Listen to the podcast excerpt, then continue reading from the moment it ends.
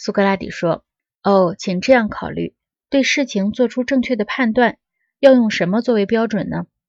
不是用经验、知识、推理作为标准吗？还有什么比他们更好的标准吗？”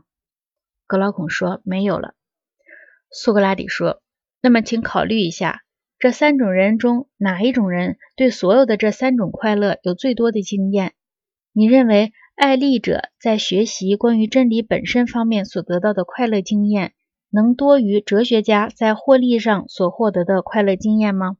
格劳孔说：“断乎不是的，因为哲学家从小就少不了要体验另外两种快乐。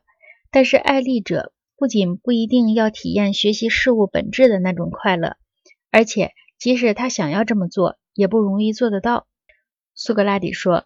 因此，哲学家由于有两方面的快乐经验，而比爱利者高明得多。格劳孔说：“是要高明得多。”苏格拉底说：“哲学家和爱敬者比起来怎么样呢？哲学家在体验受尊敬的快乐方面，还比不上爱敬者在学习知识方面的快乐经验吗？”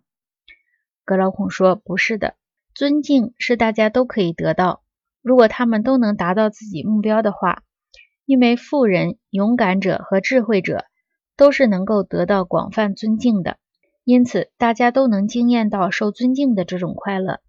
但是看到事物实在这种快乐，除了哲学家而外的任何人都是不能得到的。苏格拉底说：“既然他的经验最丰富，因此他也最有资格评判三种快乐。”格劳孔说：“很有资格。”苏格拉底说。而且他还是唯一有知识和经验结合在一起的人。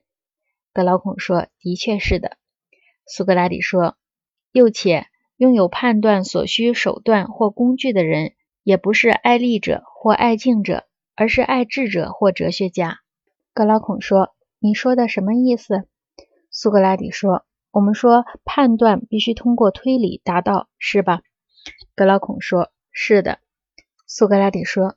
推理最是哲学家的工具，格劳孔说：“当然。”苏格拉底说：“如果以财富和利益作为评判事物的最好标准，那么爱利者的毁誉必定是最真实的。”格劳孔说：“必定是的。”苏格拉底说：“如果以尊敬、胜利和勇敢作为评判事物的最好标准，那么爱胜者和爱敬者所赞誉的事物不是最真实的吗？”